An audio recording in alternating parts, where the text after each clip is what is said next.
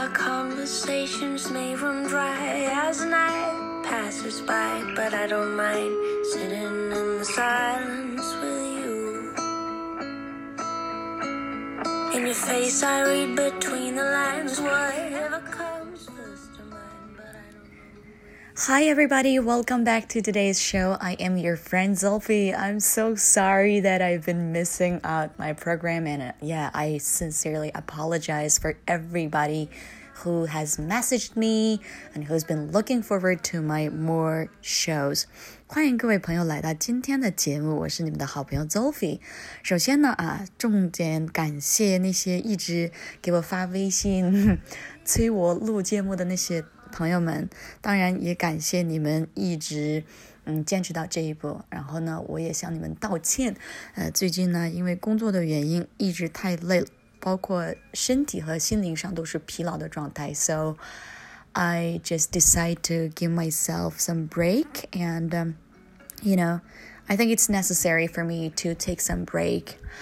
Um, yeah. So today I just want to talk about how how I have been these days and you know in terms of life or work or even like personal emotions and yes let's share more emotions 啊今天呢我想跟大家分享一下这段时间啊差不多一个星期了都没有录节目这段时间我的生活我的身体还有我的心理状况啊不要觉得我好像是不是病了什么的没有没有 alright I'm okay but um you know, very um, obvious thing that is happening in my life is definitely work has been really, you know, eating me alive. And, uh, you know, I'm not complaining. I'm not putting all the blames on my job. But at one point, I feel like, you know, I've been putting too much time and also too much attention to my work.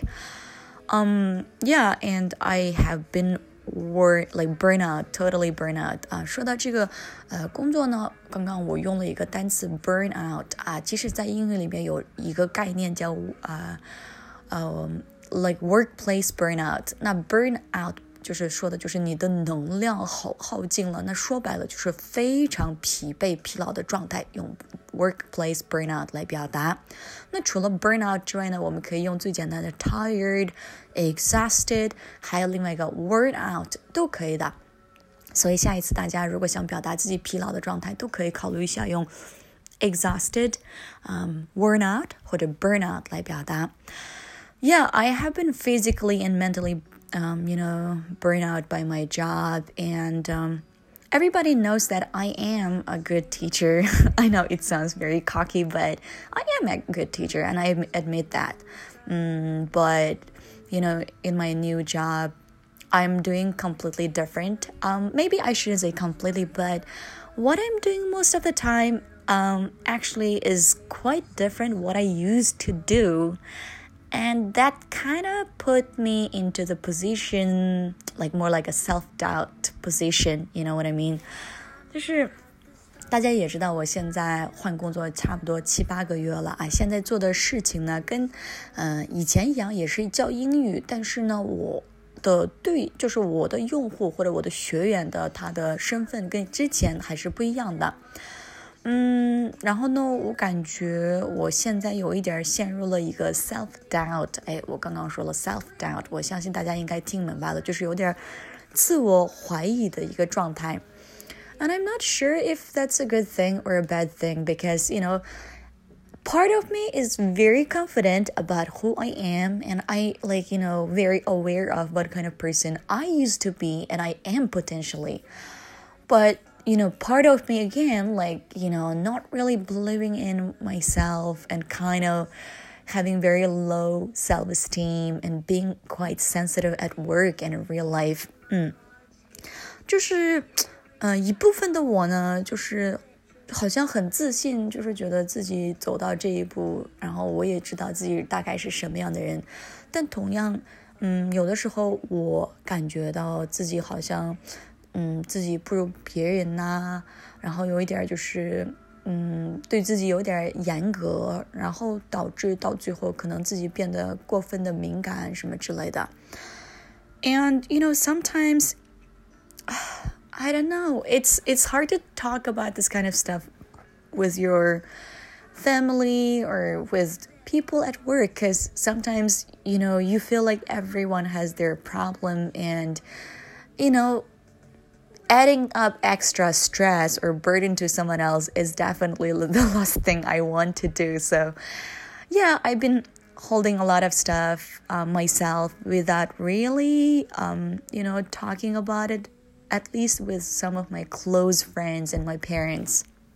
Um, but at least, like, you know, past few weeks, I have been really, really you know, tired, both mentally and physically. So I thought I should probably talk about it in my show. 嗯，就是这种事情呢，不管是呃，尤其是在工作上那些挫败感或者一个沮丧，就很难嗯跟家人分享，因为有的时候嗯，我不太希望就是把自自己的烦恼或者自己的压力传染给我周围的一些比较关系好的或者我就比较在乎的人，呃，那。嗯，而且有的时候，哎，你一定要选对一个对象，因为真正了解你的，可能也是有过深有体会的这种人。嗯，但是呢，我最终还是决定在我的节目上跟大家分享这个感受，因为我不知道是我自己一个人太敏感，还是大家其实在工作当中也会有这种感觉。因为，嗯，我的很多好朋友经常告诉我我有多优秀。而且我自己也知道，但是同样，我在这个新工作的时候来到的这种，有一点，嗯，自我怀疑比较明显了，所以可能也是导致我这段时间，包括身体和心灵上的压力比较大。嗯，But anyway, I'm, you know, I'm still trying to find the right path to go through everything. And I have some great friends at work. And of course, I also have some great friends that I can really talk about and I'm still handling pretty well, but I decide to have it in my show because I really think everybody should know what kind of things are actually happening in my life sometimes. 我决定最后跟大家分享，因为我觉得大家可能，嗯，有的时候把我的生活想象的特别完美，或者好像把我的生活想象的特别顺，但是其实我也会经历大家所经历的那种沮丧啊、不自信呐、啊。 甚至就是自责呀，或者就是那种各种各样的情绪，我也会经历的。嗯，anyway, so um, but now I'm feeling a lot better. And you know, sometimes like you really gotta take control of your emotions. You can't really let that shit, you know, just occupy all of your time. So uh, I feel better, and also like you know, at least physical burnout. I decide to do something good for myself. So now I'm getting more massage. I'm getting a lot of um, therapeutical stuff like you know getting hot spring and a lot of treatment。嗯，就是刚刚说了身心疲劳，那我就想到了最后的解决方案，就是考虑到身体的疲劳，那我就觉得至少让自己还是舒服一点。所以最近呢，做很多 massage，就是按摩啊，呃，甚至做一些 hot spring，就是哎温泉泡温泉，and with my friends，and it's so much fun. I'm serious, like it's so much fun that I actually did it.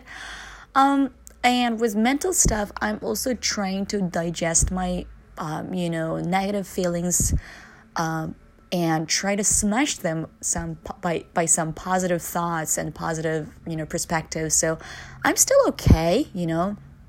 Because I see some a lot of progress in myself，在我的生活当中，还有我的工作当中，我自己也看到了很多大的一个进步。那我觉得这个就意味着我正在做的事情是对的。 至少我是这样认为的。然后呢，嗯，通过这个呢，也是想告诉大家，嗯，有什么任何问题，我觉得其实完全可以跟我联系。然后我也没有别的意思，我觉得 sometimes it's really it's great to find someone who had quite similar experiences or who had quite similar feelings. Even if it's not a good feeling, it feels great to have someone in your life.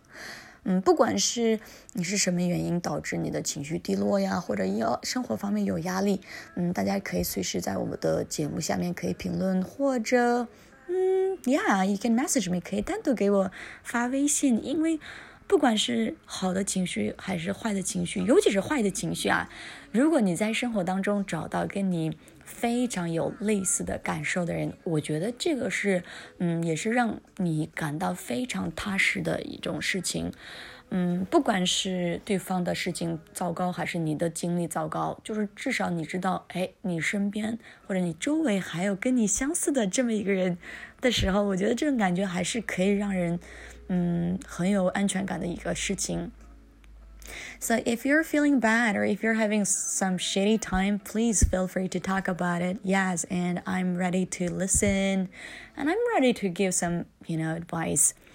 嗯，Anyway，大家可能觉得我的节目也没有什么技术含量，那没有关系呀，因为我觉得 我之前一直也不是一直啊，我之前很多时候我可能做很多事情也是让对方感到开心，让我的学员或者让我的老板感到开心，然后有的时候发现我自己都忘了我自己到底想要什么。